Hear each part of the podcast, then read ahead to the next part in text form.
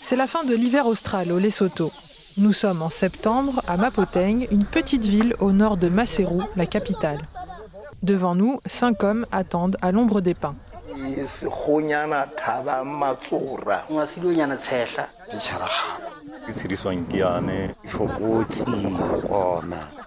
Il est 11 heures du matin et le soleil tape déjà bien fort. La brise qui souffle n'offre aucun espoir de rafraîchissement d'un climat suffocant. Ils n'ont pas de liens familiaux, mais se disent frères. Frères dans la fourmilière. Ils sont ce qu'on appelle les Bana Ba Mamainara, des mineurs en Sesotho, la langue du Lesotho. Un destin les lie tous, celui d'être le gagne-pain de la famille, attaché à l'honneur d'un chef de famille au péril de leur vie, et ce depuis des décennies. Leur journée se résume à creuser et déblayer à l'aide d'une pelle. Des coups de pelle qui ont rythmé la carrière de Tabaon dans les mines. Retraité depuis 1985, aujourd'hui, il aide les autres mineurs à trouver des petites missions. Pour lui, travailler dans les mines était un choix. À vrai dire, il n'y en avait pas beaucoup d'autres. Pourtant, Tabaon avait d'autres ambitions il voulait être avocat pour porter la voix des sans-voix, dit-il, mais quelque chose l'en a empêché.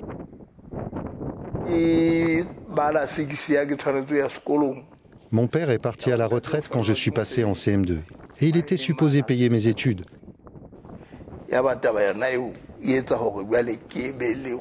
C'est là que j'ai compris que je devais me faire embaucher pour travailler dans les mines, pour subvenir aux besoins de ma famille, car il n'y avait plus d'autres sources de revenus.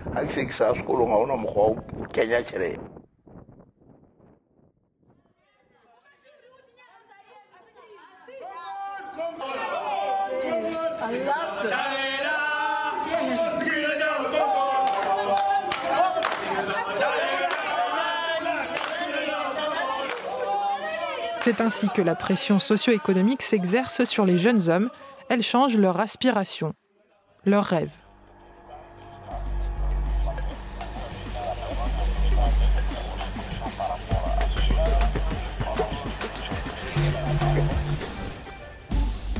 Bonjour et bienvenue dans ce nouvel épisode de Dans la tête des hommes.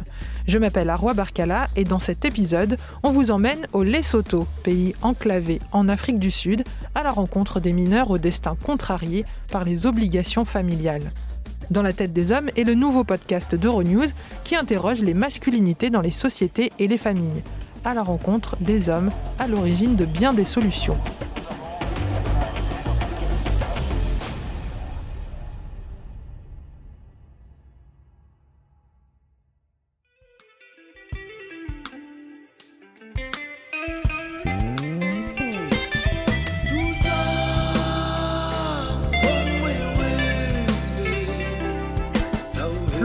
Lesotho, un des pays les plus petits du continent africain, c'est le Royaume des cieux. Des cieux au beau milieu du pays arc-en-ciel, situé à 1500 mètres d'altitude. Le Lesotho est un pays qui regorge de paysages à couper le souffle, mais il reste bien plus pauvre que l'Afrique du Sud, où le salaire médian est dix fois supérieur.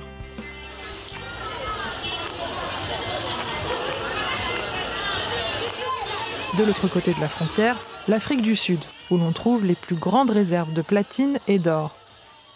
Les Lesotans émigrent pour travailler dans ces mines et ainsi répondre aux besoins de leur famille et de leur communauté.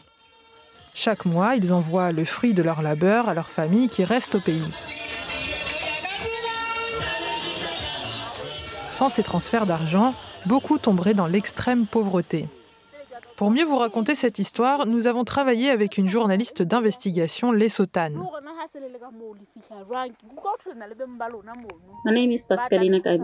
Bonjour, je m'appelle Pascalina Kabi. Je suis journaliste d'investigation basée à Maseru, au Lesotho. Pascalina Kabi connaît la communauté des mineurs du Lesotho. Elle est elle-même fille de mineur. Elle a vécu dans sa propre famille les difficultés liées à ce métier. De nos jours, le métier de mineur est devenu beaucoup plus pénible qu'avant. Des années durant, les compagnies minières ont fermé des carrières qui ne rapportaient plus assez ou comportaient trop de risques. L'étendue du champ sectoriel s'est réduite comme peau de chagrin. Des mines ont été abandonnées ou fermées, mais des mineurs continuent de s'y rendre en clandestinité. Une des raisons pour lesquelles peu de mineurs sont ouverts à la discussion autour de leur métier. Nous en avons contacté plusieurs. Tous ont refusé. Et puis, je ne me rappelle plus à quel âge j'ai commencé, mais j'ai quitté l'industrie minière l'an dernier. Nous avons pu parler à Rele Bouhile Mololo. Ici, c'est un nom très commun, comme Jean-Michel Dupont. C'est en fait sous l'anonymat qu'il a bien voulu s'exprimer. Nous avons dû lui assurer que sa voix allait être modifiée. Nous lui demandons ce qui l'a poussé à travailler dans cette industrie.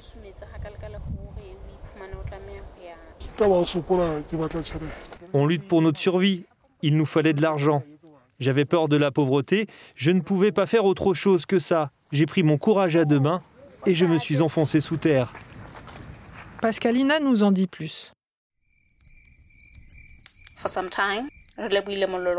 Mololo a travaillé un certain temps à la surface, dormant à la belle étoile dans la brousse.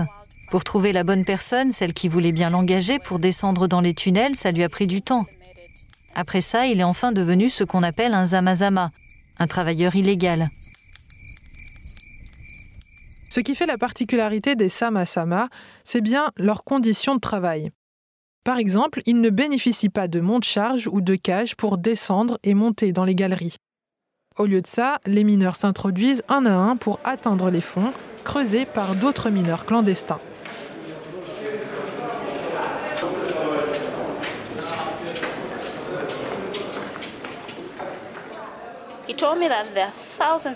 On m'a expliqué qu'il y a des milliers de Zamazama qui travaillent dans les galeries souterraines au même moment.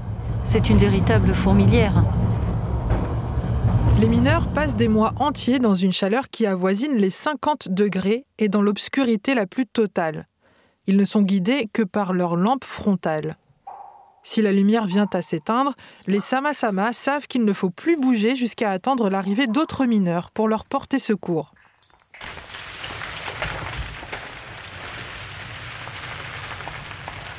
En attendant, la chaleur y est si insupportable que les mineurs travaillent presque entièrement nus.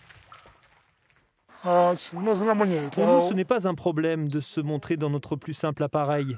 Tout le monde s'en fiche, peu importe. Il n'y a pas de disposition particulière pour dormir. Pas d'endroit non plus où se laver ou se changer.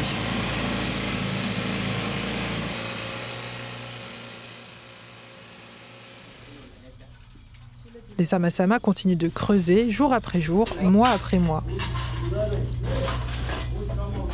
Quatre mois, c'est le record des stations en souterrain de Mololo. Ça fait 120 jours, 2880 heures, sans avoir vu la lumière du jour.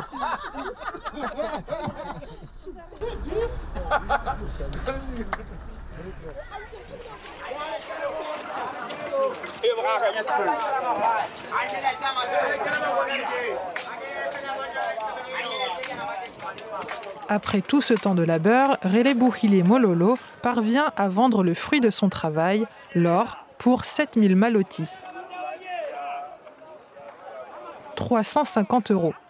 C'est ce qu'il tire de 4 mois de travail quotidien.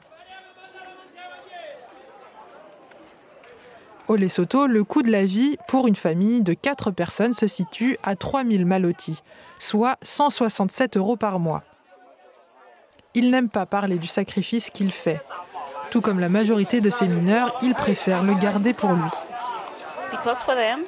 Rien ne compte plus que leur famille pour eux.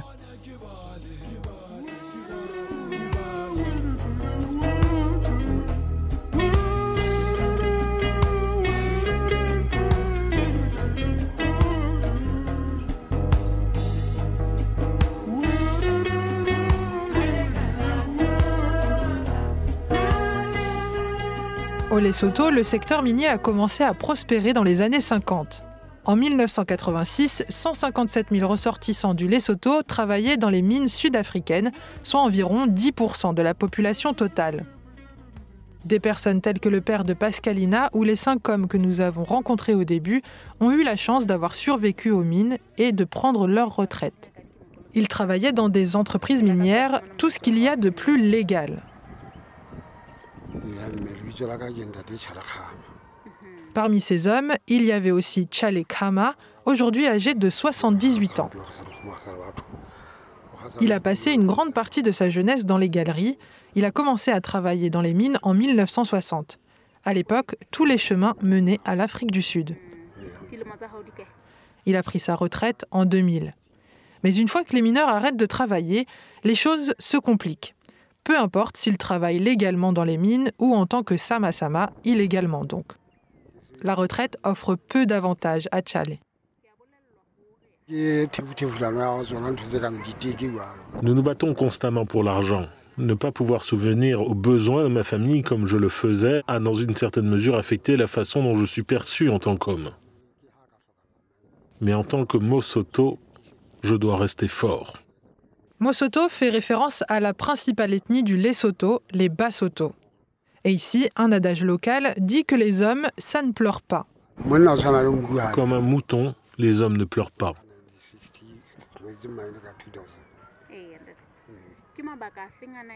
Klohela Oman est membre du Parlement du Lesotho.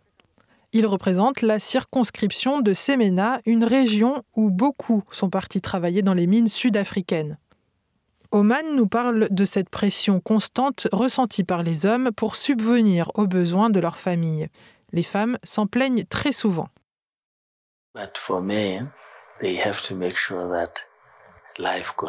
Ces hommes ont pour mission de s'assurer que la vie continue et après les plaintes de ces femmes et les plaintes de ces enfants qui pleurent leur absence, ils voudront de la nourriture. Il faut donc mettre quelque chose sur la table. Pour eux, c'est littéralement comme de partir à la guerre.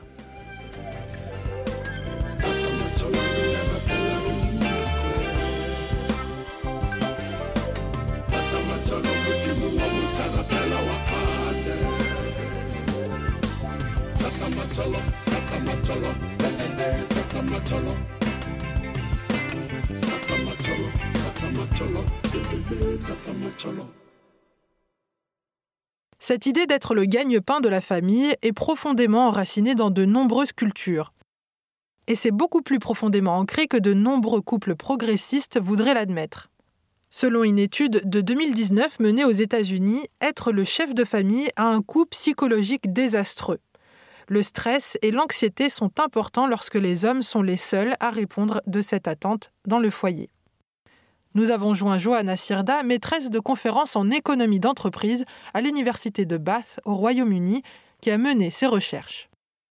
Il y a très peu de recherches sur le type de stress qu'implique le fait d'être l'unique ressource financière de la famille.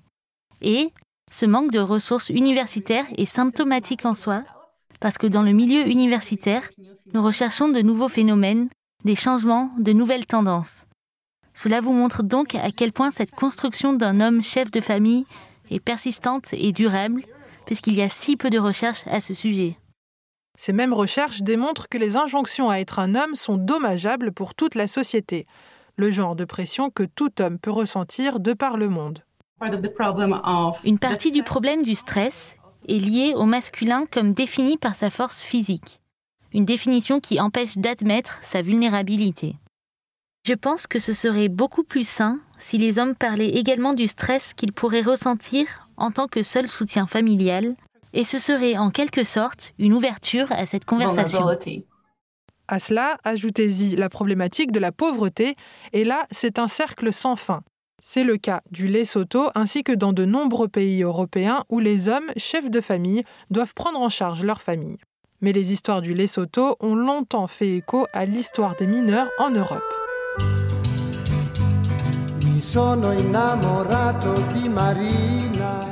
Si vous n'avez pas déjà reconnu cette chanson, c'est celle du chanteur italo-belge Rocco Granata, composée en 1959.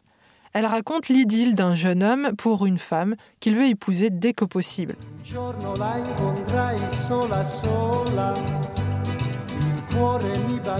Rocco Granata grandit dans le sud de l'Italie. Il suit son père en Belgique alors qu'il avait 10 ans, à la fin de la Deuxième Guerre mondiale.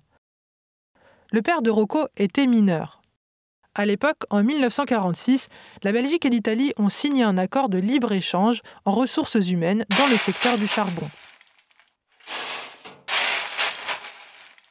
Durant les premières années, toute la famille de Rocco a dû vivre dans les dortoirs des anciens camps de concentration. La caserne avait été modifiée pour accueillir les travailleurs étrangers des mines. Des gens, comme le père de Rocco, ont été envoyés pour des raisons économiques.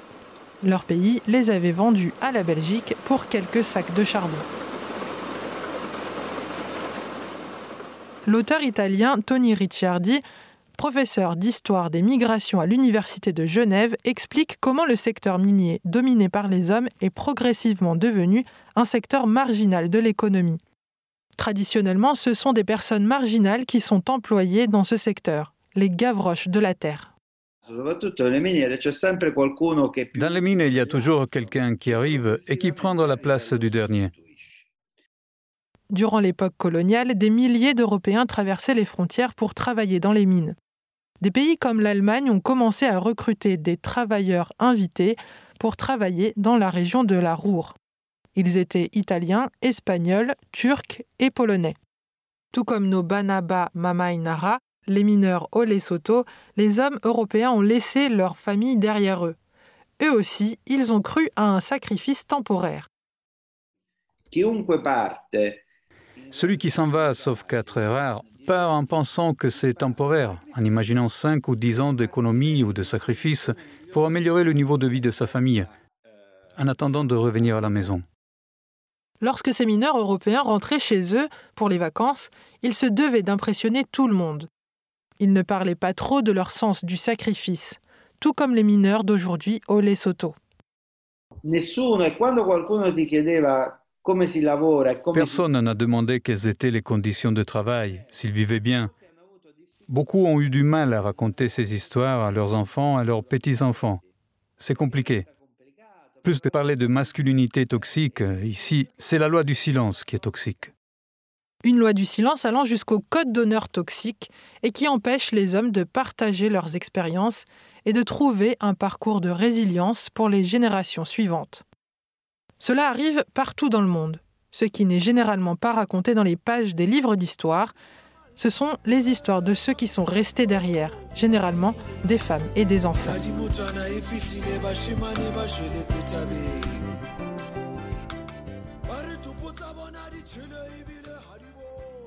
Dans le prochain épisode, nous voyagerons dans un endroit très spécial du Lesotho, une région désertée par les hommes un endroit où les femmes ont été laissées pour compte pour s'occuper de leur progéniture, tandis que les hommes sont chargés, à distance, d'être les ressources financières de la famille dans les mines.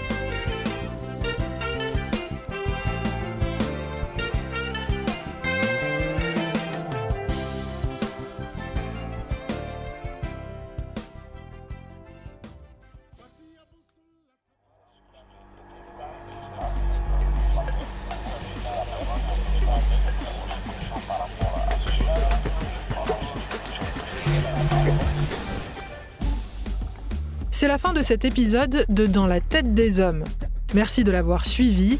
Si ce n'est pas déjà fait, vous pouvez écouter nos précédents épisodes sur les Abatanga Mucho qui luttent contre les violences conjugales au Burundi et sur les origines de l'homophobie au Sénégal.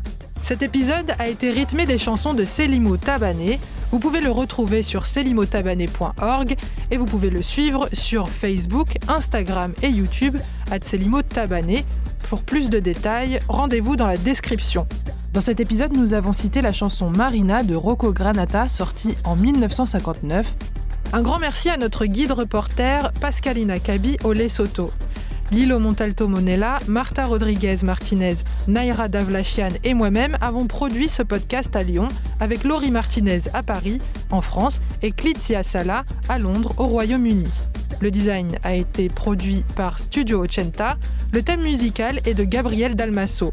Un remerciement à notre chargée de production Natalia Osner pour les musiques qui ont ponctué cet épisode. Rédacteur en chef Yassir Khan. Vous pouvez écouter ce podcast sur Castbox, Spotify, Apple Podcast et sur toutes vos applications préférées. N'oubliez pas de mettre 5 étoiles et faites-nous part de vos commentaires. Pour plus d'informations, rendez-vous sur euronews.com slash dans la tête des hommes. Suivez-nous sur Twitter at euronews underscore fr et euronews underscore French sur Instagram. Vous pouvez nous faire part de votre expérience et de votre vision de ce que c'est être un homme aujourd'hui en utilisant le hashtag dans la tête des hommes. Ce podcast est disponible en anglais, ça s'appelle Cry Like a Boy.